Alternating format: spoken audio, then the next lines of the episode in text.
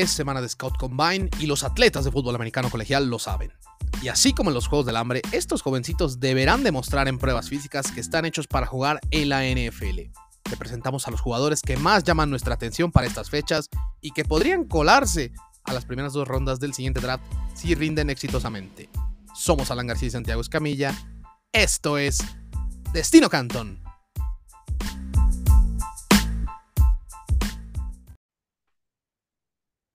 Hola, ¿qué tal? Muy buenos días, buenas tardes, buenas noches.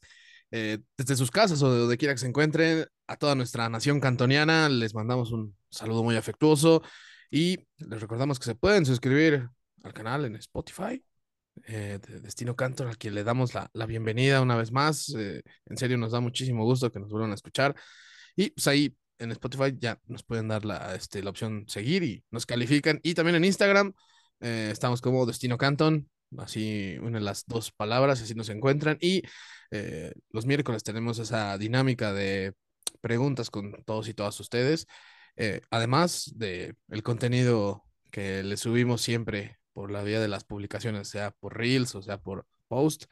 Pero bueno, eh, yo saludo a mi amigo Santiago Escamilla. ¿Cómo estás, amigo? En una semana que puede ser muy clave para muchos jovencitos, ¿no? en cuanto a su aspiración sus aspiraciones más bien para, para hacerse una carrera en una liga tan importante como la NFL. ¿Cómo estás, amigo? Hola, Aje. Hola a quien sea que nos esté acompañando aquí en Destino Canton. Les agradecemos mucho que, que, escuchen esta previa del, combinado de Indianápolis.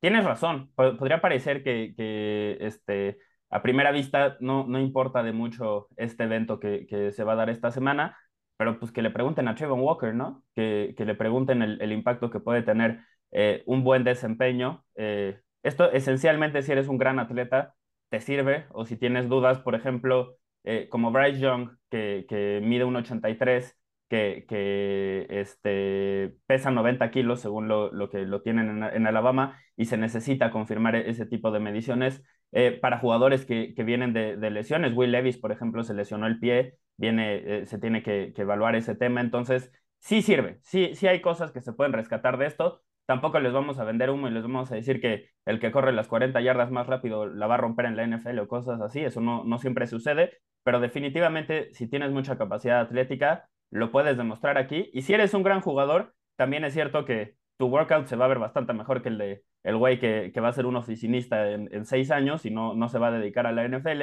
Entonces, eh, también ese tipo de, de cositas se pueden evaluar. Y finalmente, si, si como nosotros son gente que le pone más atención a la NFL que al colegial durante la, temporada regular y más bien cuando se acaba la temporada regular empiezan su evaluación de, la clase del draft, el combinado de Indianapolis sirve mucho también para ponerle cara al nombre y para un poquito, pues ir viendo al, güey hacer el ejercicio mientras tú pones los highlights en, la computadora, etcétera, etcétera. Y es, una buena, como un buen primer vistazo, ¿no, Aje? Para, para conocer a la, clase del draft. Y nosotros eh, siempre recomendamos hacer esto porque es divertidísimo y conocer a los jugadores hace que la experiencia del draft sea mucho más divertida y además hace que pase bastante más rápido estos meses en donde no tenemos, no tenemos partidos, ¿no, Aje? Eh, sí, sí, sí, totalmente los ejercicios arrancan el jueves como tal, ¿no?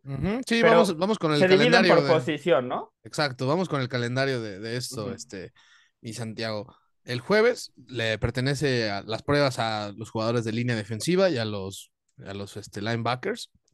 Después el viernes es exclusivamente para los famosísimos linebackers. Este que. Y los defensive backs y todos ellos, ¿no? Ajá, exacto. Los, sobre todo tipo de corners que pueden ser. Ajá, exacto, totalmente. Eh, y bueno, el sábado eh, ya para coreback, receptor y ala cerrada. Y el, es día... el día que todos queremos ver. es, correcto, es normalmente el que más este, destaca los años recientes. No sé, la prueba de CD Lamb o la prueba también de DK Metcalf cuando pues, levantó las pesas como si fueran, este, pues, como si él sí tuviera los brazos de Bob Esponja, ¿no? cuando se los infló. Este, el, y finalmente el domingo son corredores y jugadores de línea ofensiva. Así que ahí tienen el calendario de lo que quieran ver o de lo que más les llame la atención. Pero ahora, Santiago, vamos con las principales dudas este, a, resolver. ¿Qué, hay que resolver sobre todo de, de Mira, la, este número uno es lo del tema de Bryce Young, ¿no? O sea, la, la gran, gran duda, una disculpa, la gran duda este año eh, es sobre, sobre el mariscal de campo de Alabama, porque está proyectado para ser la primera selección global de este draft. Eh, de hecho, eh, ayer salió como una confirmación de parte de Adam Schefter de que efectivamente Chicago está ofreciendo, está vendiendo. Sí, ya, es, una subasta, ¿no? Es una subasta, exactamente.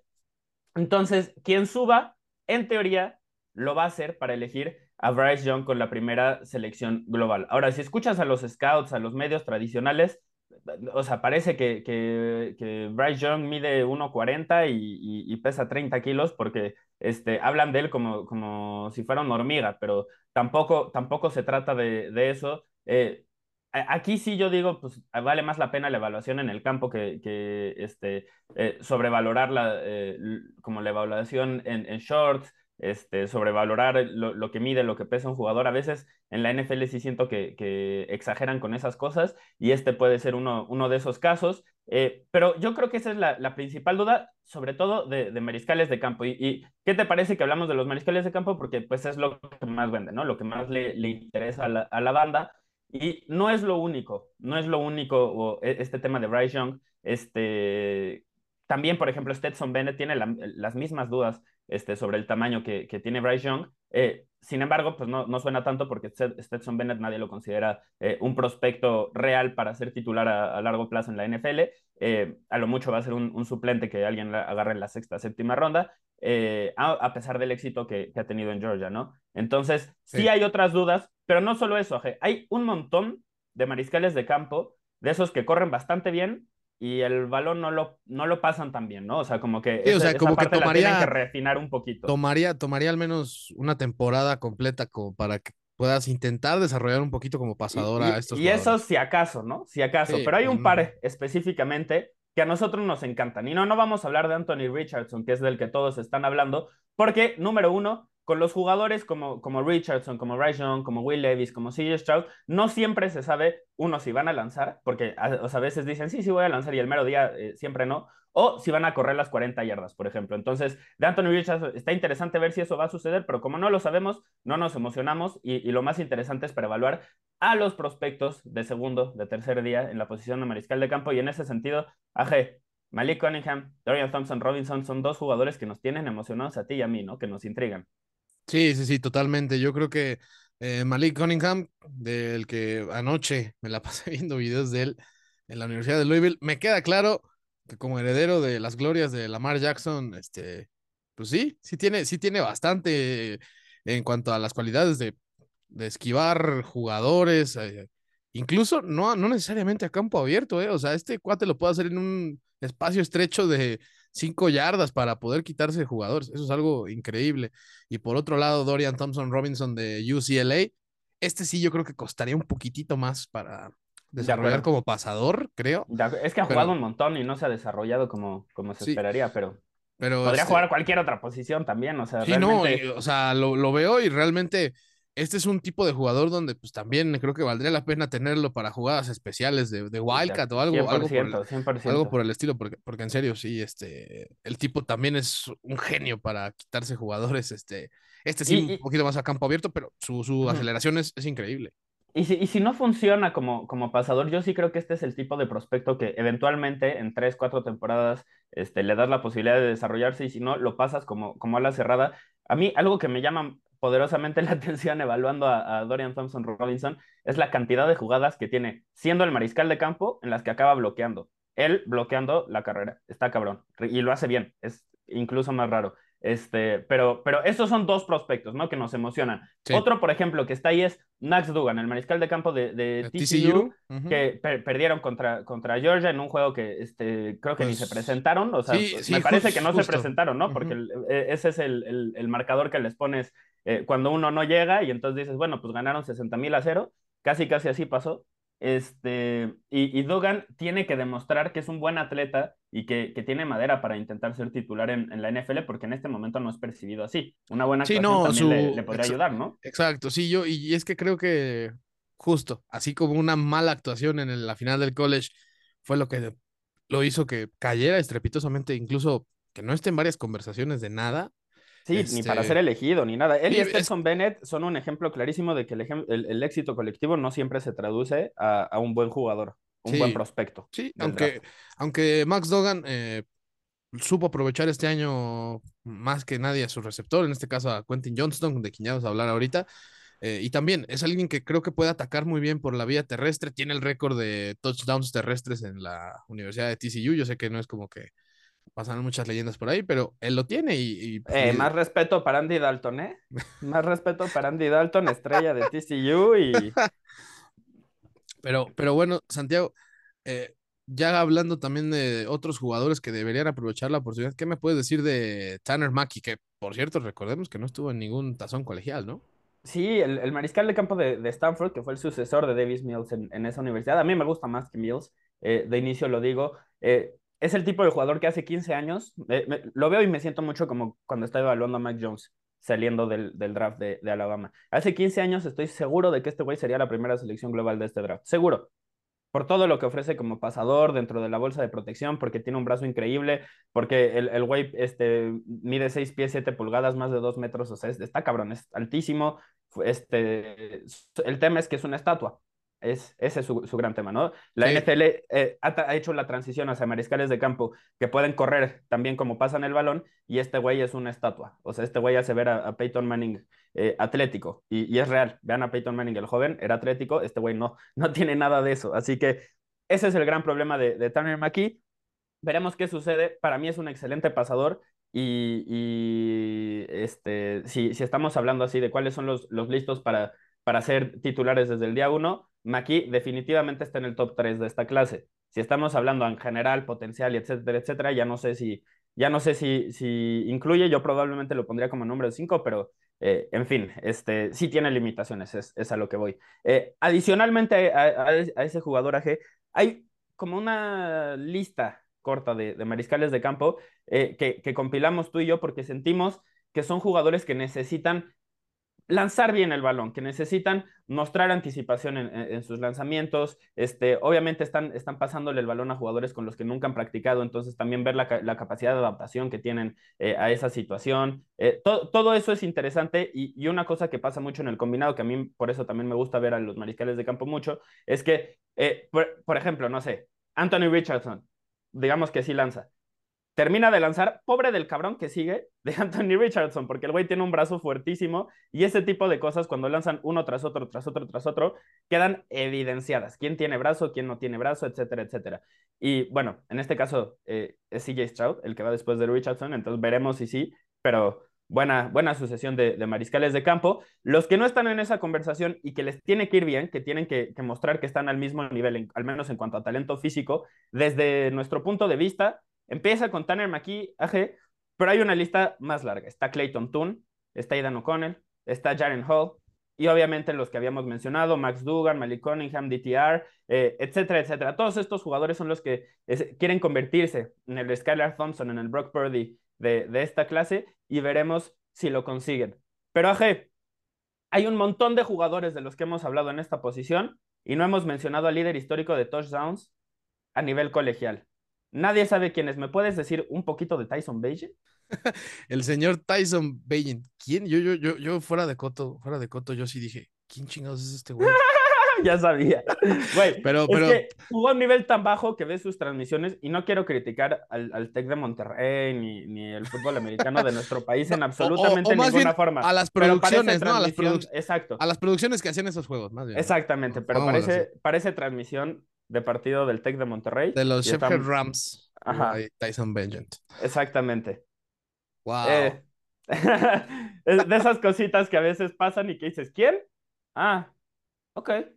Entonces, interesante, ¿no? Tyson Benjant, líder histórico de touchdowns en la NCAA, está en esta clase. Nadie sabe quién es. Lo vamos a poder ver. No ha jugado a un nivel competitivo, estuvo en el, en el Senior Bowl. Eh, para mí no hizo un, muy buen trabajo. Entonces, veremos si el líder histórico de touchdowns a nivel colegial puede llegar a la NFL. Aje, pasando a los corredores, hay varios que creo yo que, pueden este, tener una buena actuación y, afianzarse, pero me interesa a mí este, saber tú a quién tienes, a quién tienes subrayado, ¿no? ¿A quién, tiene, a te llama la atención? A mí la verdad sí me llamó mucho la atención Jamir Gibbs, porque creo que fue por ratos este, eh, un jugador muy explosivo, desgraciadamente no tan constante, creo yo, creo yo, o sea, creo que puede ser un buen Eh, no sé, lo veo muy parecido al rol que puede tener, que tiene AJ Dillon, por ejemplo, los Packers. O sea, sabiendo que es un solidísimo corredor 2, o sea, alguien en quien no te tienes que preocupar tanto si tu corredor 1 no es el de mayor nivel, porque tienes más o menos a dos de, de uno bastante Pero balanceado. dices como ese rol en la rotación, ¿no? Porque Sí, es- sí, sí, en no. cuanto a estilo, pues son diferentes. Sí, sí, sí, totalmente. Yo hablo de en cuanto al uso de snaps, este, creo que en ese sentido sí te puede rendir Jamir Gibbs, Jamir Gibbs, perdón, este, eh, este, este sería yo el que más eh, le pondría atención, sobre todo porque Alabama, pues sí ha sido experto en los años recientes en mandarnos, este, corredores a la NFL, ¿no? Y eso es algo que, que siempre llama la atención. Yo digo, yo sé que no es el mismo impacto que un Derrick Henry, que un Josh Jacobs, que un es que es un jugador, es un jugador diferente. Eh, eh, Pero- Gibbs puede hacer cosas que ellos no. Sí, Al mismo tiempo, pues, tampoco puede correr el balón dentro de los tackles de forma consistente y para mí esa es una, una preocupación, pero en todo lo demás es, es excelente y sobre todo eh, en campo abierto, recibiendo el balón, este, corriendo por fuera del tackle, se me hace de lo mejor que hay en la NFL, en ese, digo, de lo mejor que hay en esta clase de- del draft, en eso estoy, estoy de acuerdo. Obviamente no vamos a hablar de Bijan, de Bijan Robinson, jugadores que ya conocen, pero por ejemplo, Zach Charbonnet de UCLA en, en el fin de semana subió un par de jugadas a las historias de, Instagram de este corredor. Me recuerda mucho a Ian Foster. eh, me gusta como, como prospecto. Creo que se puede afianzar como el, corredor 2 en, en, esta clase si tiene una buena actuación. Eh, el, la, o sea, el desempeño dentro del emparrillado lo tiene. Veremos si, si acompaña este, el, el tema atlético. Y, y, en ese sentido, por ejemplo, de Bonard Shane de, de Texas AM, si quieren meterle un varito ahí a alguien que podría romper el, el récord de las 40 yardas o que podría quedar número uno en esta clase, yo lo tengo completamente circulado porque tiene las mismas marcas en los 60 metros y en los 100 metros que Tyreek Hill. Y además en la universidad corría eh, para Texas AM en track and field. Y eso quiere decir que tenemos como sus evaluaciones de 100 metros, de 60, de 200, de 400, etcétera, etcétera. Y el güey corre los 100 metros en 10 segundos. Así que tiene velocidad casi, casi de, de Juegos Olímpicos y está en la, va a entrar a la NFL. Eh, me encanta ver a atletas Así, eh, pasando a, a, otras posiciones, a esto ya se convirtió en, en, nosotros hablando, mencionando jugadores que nos emocionan, pero pues de eso se trata un poquito del combinado, ¿no? Este, Sí, este es como sí, el, el, primer preview general que tenemos de, de, esta clase, entonces más o menos les vamos a decir los jugadores en los que estamos poniendo la atención, para que se den una idea y para que vean quiénes son los jugadores que, este, pues sí, que, que nosotros consideramos que vale la pena seguir de aquí a que empiece el draft y a futuro. Entonces, en ese sentido, Aje, ¿qué me puedes decir de los receptores? Yo sé que Quentin Johnston, por ejemplo, te encanta. Sí, es mi favorito. Yo creo que él, él fue el verdadero eh, guía ofensivo para una, un ataque de TCU que pues terminó, pues al menos al, hasta el mayor alcance posible, que es el, la final del campeonato colegial. Pero tampoco hay que destacar, hay que, este, perdón, hay que descartar a Keishon Boat, que yo sí considero que al menos su forma de atrapar los balones es uno de los mejores de esta clase. O sea, es un güey que neta sí le puede ganar el uno a uno a un corner sin problemas por el físico que tiene. O sea, es un tipo muy alto y muy fuerte. Eh, pero también no hay que, no hay que dejar de lado a nuestro Smith Nickpa de Ohio State, que recordemos que pues ahí se, se lesionó este, eh, y no pudo Cinco jugar este año. un juego nada más tuvo. Sí, no, o sea, no, no hay forma de, de evaluarlo por este año, pero en los anteriores realmente era alguien súper destacado y pues, pues a fin de cuentas, este, eh, hacía una muy buena dupla con, con el señor eh, Garrett Wilson. Si no me con Olave, con Harrison con... Jr. Sí, o sea, era, era, era, un ataque espectacular ese de, de Ohio State, o sea, estaba muy bien abasto de receptores, pero pues aquí esta lesión lo, lo marginó la temporada pasada, pero yo considero también que tiene una estupenda, este, eh, un estupendo don para, en serio, quedarse con los balones eh, de atrapadas, que pareciera que pues no, no, no hay forma de quedarse con ellos, ¿no? Es, esos yo creo que son y, los... Y los... además, a, a, mí Smith Jigba se me hace que reluce mucho en los detallitos, o sea, corre excelentes rutas, sabe cómo utilizar o cómo, cómo encontrar el espacio en las coberturas, este, entonces es, es un jugador interesante y, nada más pregúntenle a Wilson y, Olave. El año pasado que estaban eh, declarándose al draft este, y, y, en todo este proceso, en las entrevistas, yo vi un par en las que les preguntaban quién es el mejor receptor de Ohio State, considerando pues obviamente que también está Marvin Harrison Jr., que está Smith Jigba y ellos dos. Y, y, todos, todos, absolutamente todos decían Smith en Jigba, él es el mejor, Smith en Jigba, definitivamente. Tuvo más de 1.600 yardas por aire en una ofensiva que tenía a Garrett Wilson, a Chris Olave y a Marvin Harrison Jr. Es especial. Eh, no dejen que, que la lesión eh, o el hecho de que no es un güey que, o, que, no, sea altísimo, fuertísimo o rapidísimo, los confunda. No, es y, muy bueno en todo. O, que no hayan jugado la temporada. Este, del, sí, porque por ejemplo, Jamar Chase no la jugó en su último año de colegial. Eh, y pues, pues vean el resultado, véanlo. O sea, saben, sabemos que a día de hoy solo hay dos extensiones largas que Bengals tiene a, este, a largo plazo pensadas y son para Joe Burrow y para Jamar Chase. O sea, saben a ese dúo no lo y, tienen y, que, por cierto, aprovechando que mencionaste a Chase, Keishon Butte viene de la misma universidad y hay, hay, o sea, como el hype que tenía antes de esta temporada era que era el nuevo Jamar Chase. Claramente no, no, se, no pasó, pero físicamente sí es un jugador muy imponente y veremos si lo puede, este, si, si lo puede refrendar o, o, o, algo sucede ahí. Lo que sí es que es un güey que iba a regresar a la universidad, iba a irse al transfer portal y como no no le fue bien en ese sentido, se terminó declarando al draft. Entonces, es muy, muy raro el caso de Keishon Butte. Antes de este año, posible selección de primera ronda. En, en, este momento no me sorprendería si queda el tercer día. Eh, necesita que le vaya bien en el combinado este sí. Y para cerrar, un par de jugadores que están más o menos en el mismo barco, ¿no? Jordan Addison y Tank Dale, eh, porque los dos son jugadores que, si bien la altura no es un problema, pesan muy poco. Y, y sabemos que al NFL como que le, necesita que, pasen un mínimo de, tamaño los jugadores eh, para que sea sostenible a largo plazo, para que sea seguro, para que no se lesionen. Y, Jordan Addison y Tank Dell en este momento no lo dan, no lo dan. Sí, no, son, son, son muy... Veremos qué sucede. son muy ligeros, o sea, y, pues pues no sé, o sea, pocos casos son como el de Devonta Smith, que pues básicamente lo agarran también porque pues es un Heisman, ¿no? Al final. Exacto, exacto. El, sujeto, pero... pero... Pero cuando lo agarraron, había una, así como que todos mencionaron una lista de jugadores más o menos con ese tamaño y literal es, este, poco y nada, poco y nada. Entonces, por eso la gente se preocupa, pero tampoco hay que exagerar. Estos dos la rompieron en el emparrillado. Eh, Tank Dell, por ejemplo, dominó en, en el Senior Bowl ¿qué más les puedes pedir, no? En cada momento han, han respondido no, y, creo que esto no es diferente. Y Addison, la verdad, eh, rindió bien en los dos lugares que estuvo. Primero estuvo eh, con las Panteras de Pittsburgh y después se fue a USC.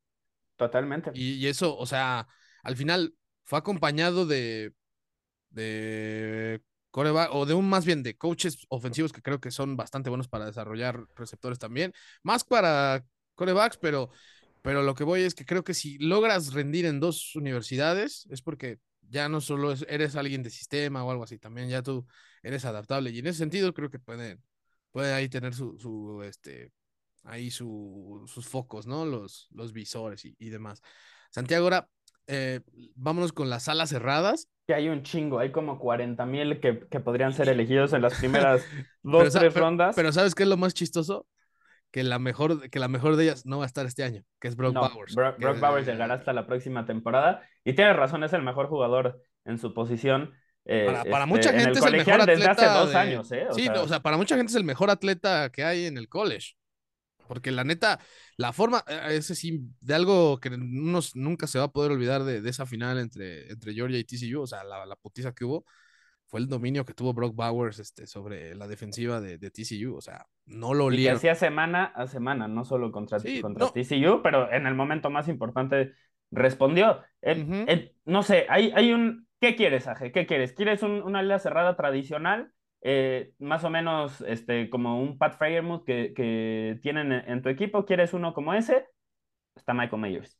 Eh, ¿Quieres un jugador que sea físicamente imponente, altísimo, como en el, en el perfil de los que les gustan a los Colts, Mo Ali Cox, este, Jelani Woods, pero mejor, un poquito mejor, que sí sepa bloquear bastante, bastante bien ya desde este momento, que bloquee como tackle, pero tenga el potencial de, de ser un mismatch, de que nadie este, pueda defenderlo porque es altísimo y es fuertísimo, pues está Darnell Washington. ¿Quieres a jugadores que brillan porque son atletas extraordinarios y, y juegan en la posición de ala cerrada, pero realmente podrían ser receptores también? Luke Musgrave, Dalton Kincaid son, son más o menos lo que estás buscando. Y detrás de ellos hay otra lista larga, larga de jugadores en esta clase. Si necesitan a la cerrada, es un buen año para elegir en este draft. Y, ya estaremos hablando más a detalle de esto en el futuro, porque realmente da para hablar así, literal, solo un episodio de alas cerradas, así de, de profundo hay. Ahora, vamos a pasar a la línea defensiva, AG, porque la línea ofensiva, en general, ya estamos llegando a las posiciones en las que es más, más difícil evaluar o que sirva de algo eh, el, el combinado de, de escauteo, porque en la línea ofensiva, pues la línea ofensiva se, se evalúa uno contra uno con pads eh, y, y, tienes que estar posicionado atrás de la línea de golpeo.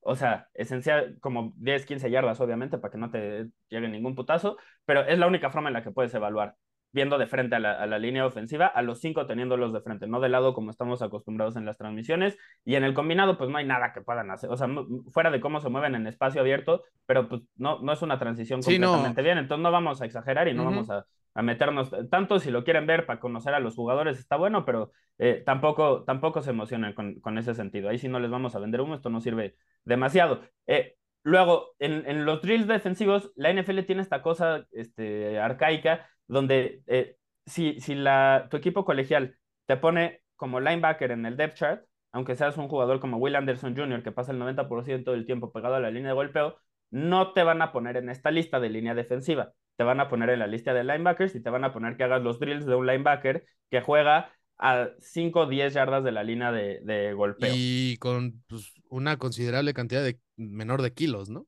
Exactamente. Entonces, eh, muchas veces lo que pasa es que ponen a jugadores este, de línea defensiva en esos drills y se ven mal porque pues no es algo que les vayan a pedir en la NFL. Entonces, solo fíjense en eso y, cuando, cuando suceda, por ejemplo, cuando ven a Will Anderson Jr. cubriendo pase, pues no, eso no, no lo va a hacer. No lo va a hacer en la NFL, entonces eso no importa.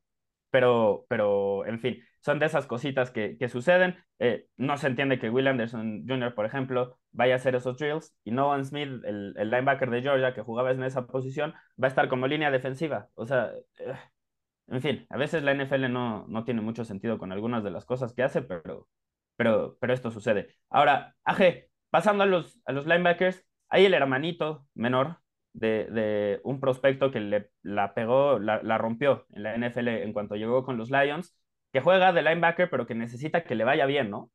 Sí, sí, sí, estamos hablando de Noah Sewell, ¿no? Uh -huh. sí, el sí. linebacker de Oregon.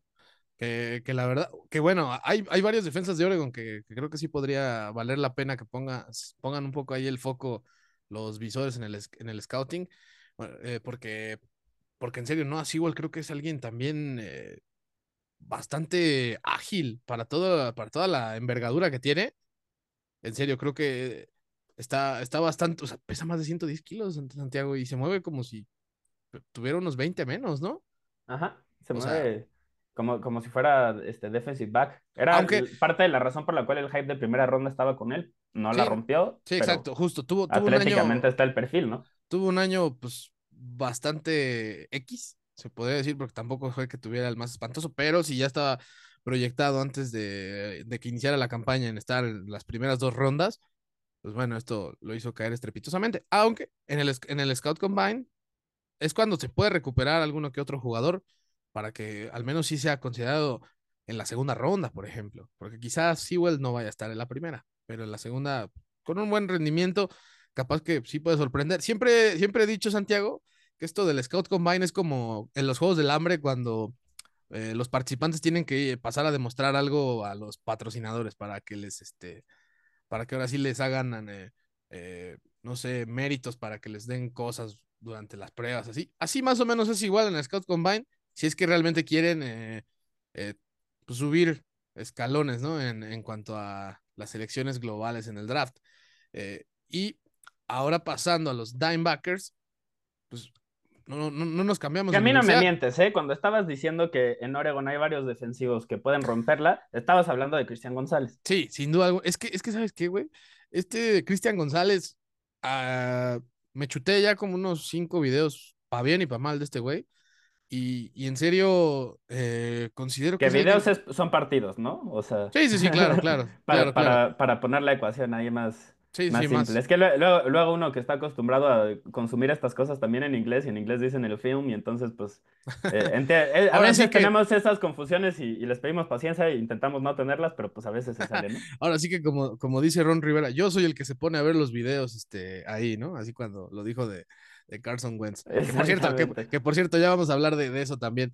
Este, bueno, Cristian González creo que es un eh, estupendo corner. Considero que es alguien, es un tacleo seguro, Santiago. O sea, es alguien que si le pasas el balón, este, al, tras solo pasar una yarda a su, a su marca, ahí se va a quedar. O sea, no va a avanzar más. Es alguien estupendo en ese sentido. En las trayectorias largas es bastante complicado que se, te despegue. ¿eh? O sea, sí tienes que tener pues una habilidad atlética para atrapar balones privilegiada para, para quemarlo bien, constantemente, pues. Pero González eh, se me hace un gran lector de, de, ofensivas cuando está sobre todo en la zona, en la cobertura de zona es ahí exquisito también, pero, o sea, a mí lo que me llama la atención es que en serio, es un tacleo seguro este güey, o sea, este güey no te va a permitir eh, yardas después de la recepción, y eso es algo que muchos corners sí tienen mucho problema en la, en la NFL, ¿no? Y eso es algo que, que vale la pena. Eh, a, mí, ¿sabes cuál es el que me encanta? O sea, yo, todo lo que dices de González tienes razón, y realmente es un tema de gustos.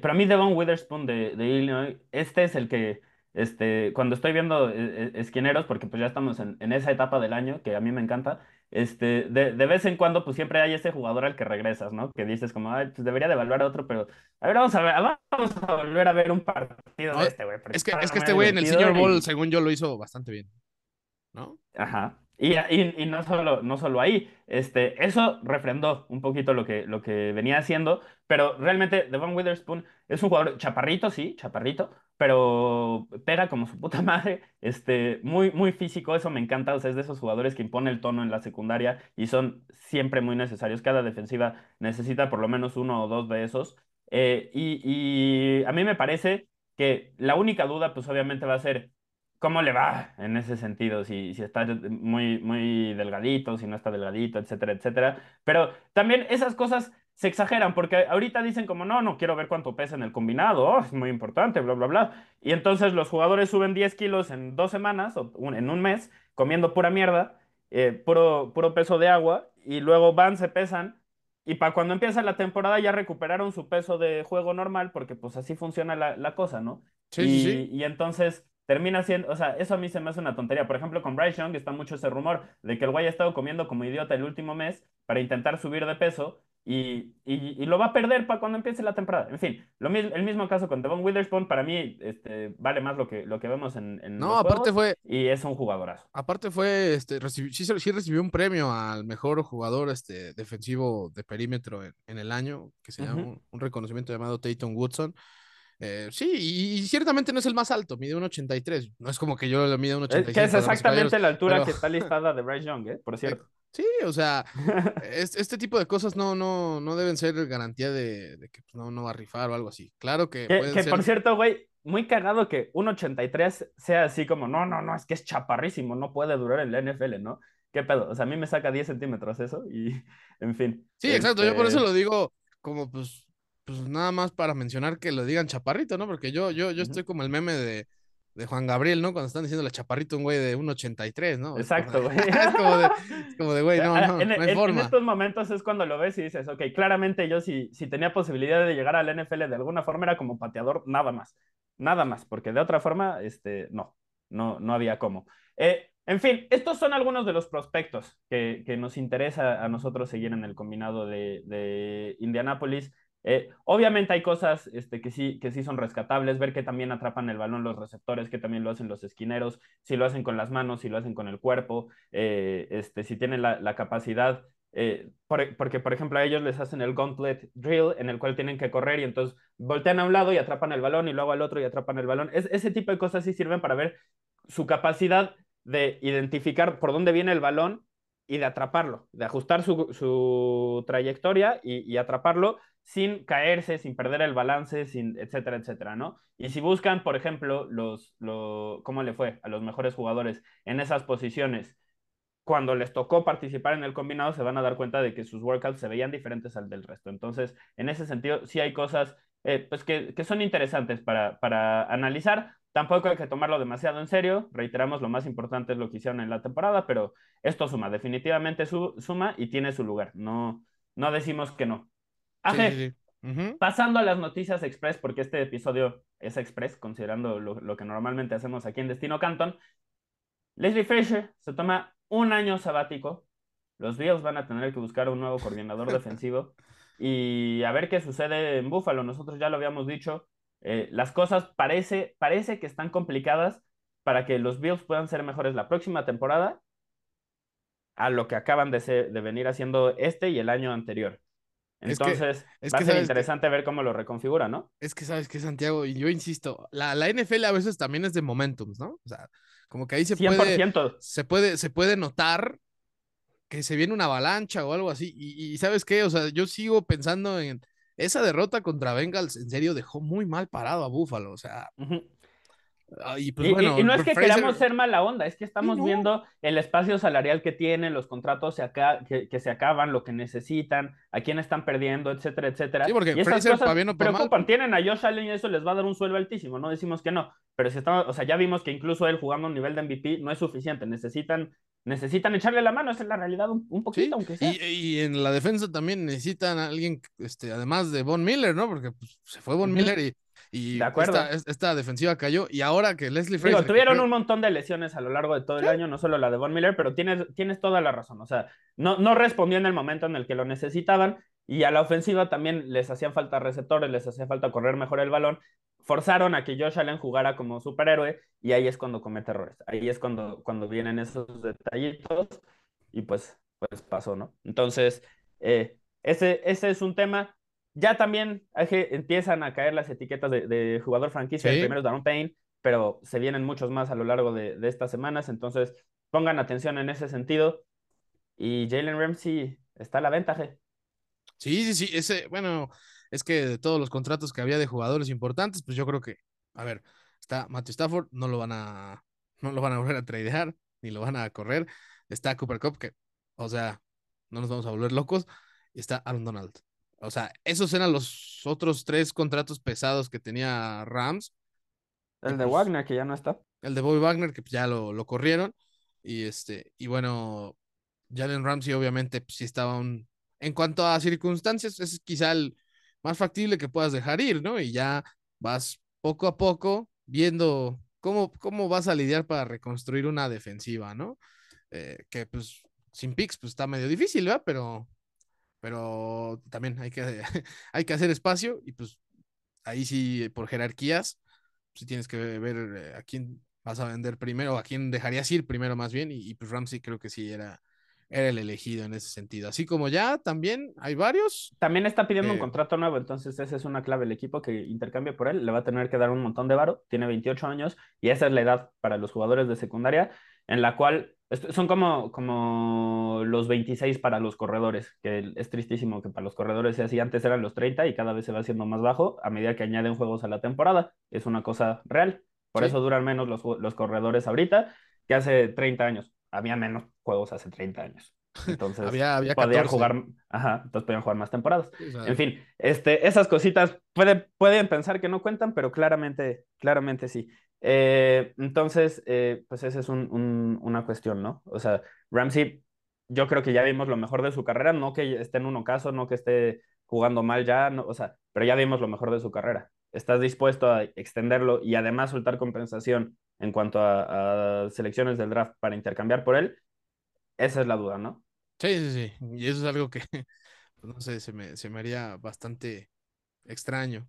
Güey, los Pats suenan como uno de los principales jugadores, digo, que está, que está detrás de él, y hasta se dice que podrían mandar su selección de primera ronda. Sí, tú y yo, tú y yo este, conocemos ahí a, un par de personitas en, en, el trabajo que le van a los Patriotas que se volverían locos, pero no de felicidad, sino de enojo si esto sucede. No, no, o sea, y yo lo voy a citar, y es nuestro, es nuestro jefe, ¿no? Aquí le, mandamos, le mandamos un saludo a nuestro queridísimo este, Walls eh, yo estaba en el elevador con él y me dijo, güey, ya leí que este, los Pats como que estarían interesados en Roche. Ojalá no lo contraten ese cabrón. Así me, me da mucha risa porque a mí ya también dos veces me externó la preocupación sobre ese tema. Claramente es algo que no quiere que suceda, pero, sí, sí. Porque aparte, es, una, es una posibilidad. es que, es que, es que, wow. Sí, o sea, no. Yo, yo sí soy de la idea que si vas a intercambiar eso por, o sea, si vas a mandar una selección de primera ronda por Ramsey, no mames, manda una de segunda por Hopkins o algo así y mejor. Págale a Sí, ese güey. En Sí, fin, exacto, es- exacto. o sea, O sea, yo lo creo que, que, lo necesita más que que, un exacto. como Ramsey, pero Patriots, bueno. Patriots necesita más ofensiva que, que defensiva. Defensiva creo que Este- es- ya la tienen, ya tienen una están más, de están, o planchados, sea, están planchados necesitan que la ofensiva eh, eche la mano, ¿no? Un poquito. Y Este, jugadores que están perdiendo su trabajo. Eso es algo que estamos viendo mucho ahorita, en sí, semanas que, que, que siguen, lo, lo veremos hasta que empiece la, la agencia libre. El primero es Carson Wentz. De hecho, varios de estos lo adelantamos en nuestro episodio de, de previa de la agencia libre para que también se lo echen eh, si quieren. Iban a, estaban como posibilidades para perder su, su trabajo y literal a, tres le pegamos ya. Carson Wentz, Kenny Golladay, Marcos Mariota. Bye, bye.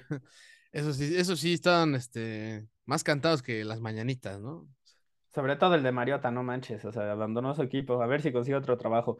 Eh, ¿quién es el nuevo coordinador ofensivo de los Eagles, Aje? El señor Brian Johnson, que pues era el que entrenaba al día a día con, con Jalen Hurts, era el entrenador de corebacks.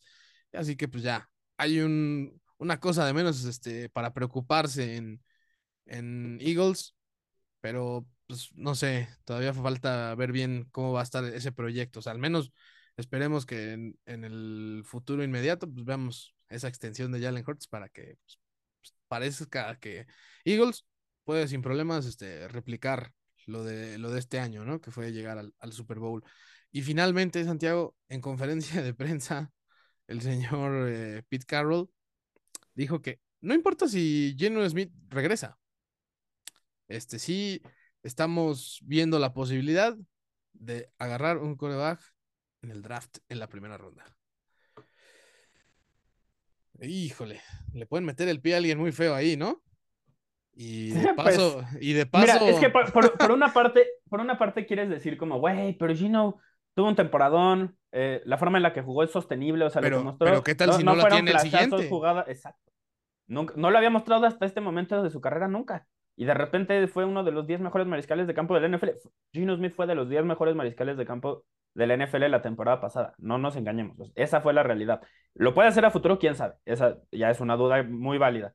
Pero fue de los 10 mejores la temporada pasada. Que nadie les diga que no, porque eso pasó. Era, Sí. o sea, de verdad tuvo un temporadón.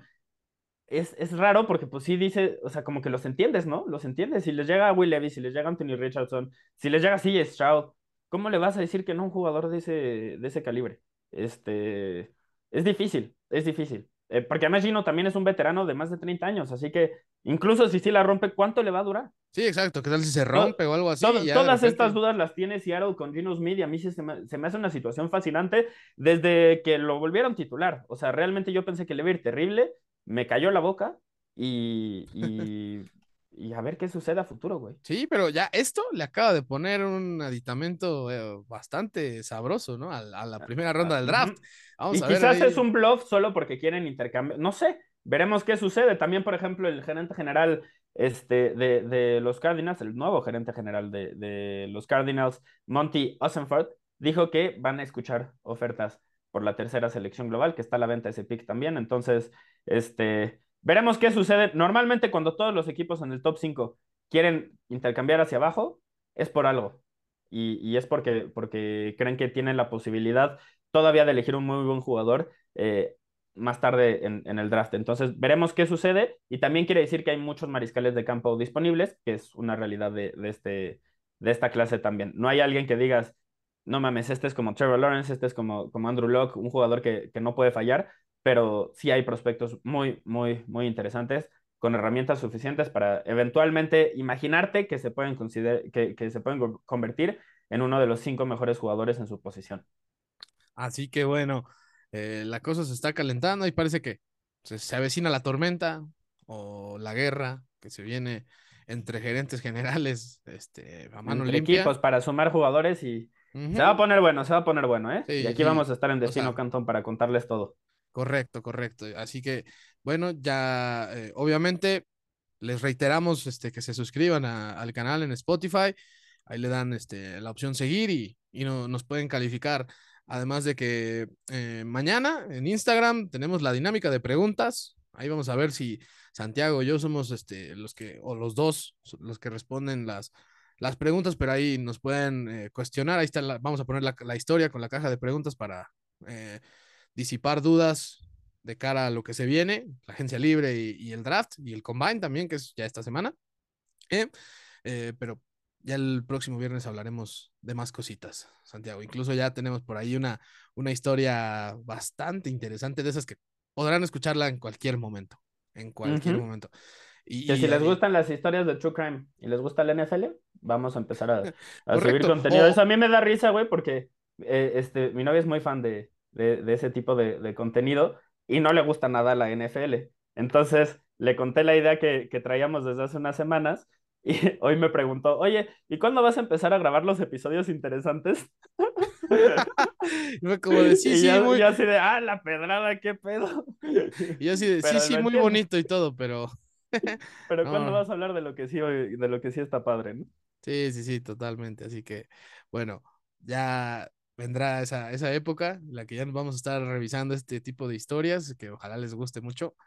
Y pues, eh, ahora sí que, Santiago, muchísimas gracias por eh, un episodio más. Ya es el cuarto de esta tercera temporada, así que aquí no, aquí no, aquí no paramos. Así que bueno, les mandamos un saludo afectuoso, damas y caballeros, y hasta la próxima.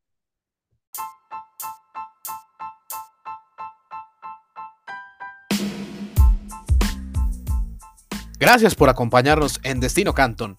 Recuerda suscribirte al canal en Spotify y en Instagram también nos puedes encontrar como Destino Canton. Ahora sí, a seguir rugiendo con la NFL.